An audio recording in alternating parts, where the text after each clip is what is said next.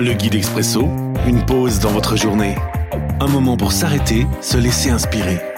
Chaque jour, un court texte biblique, un commentaire et des pistes de réflexion. 31 janvier. Aujourd'hui dans Marc chapitre 6, les versets 51 et 52. Ils montent à côté d'eux dans la barque et le vent s'arrête de souffler. Les disciples sont profondément étonnés. En effet, ils n'ont pas compris ce qui s'est passé quand Jésus a partagé les pains. Leur cœur est fermé. Trois regards pour une vue d'ensemble. Une réflexion d'Alexandre Nussbaumer. Un lac à traverser, la nuit qui tombe, le vent qui se lève, les disciples esselés. Voilà une belle intrigue. Matthieu la décrit avec les lunettes de la foi.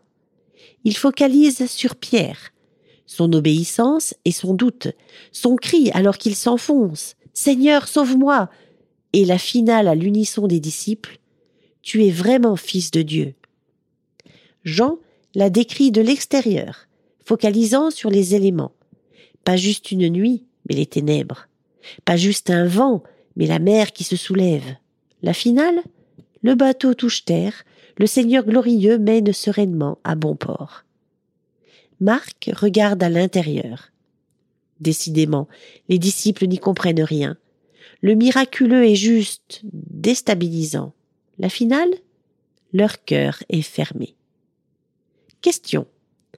Dans la situation que je vis aujourd'hui, quel autre point de vue, celui de la foi, de la gloire de Dieu ou de la perplexité, enrichirait mon regard?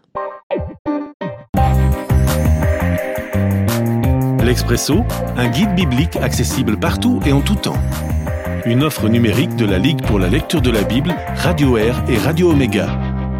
À retrouver sur expresso.guide ou sur votre radio.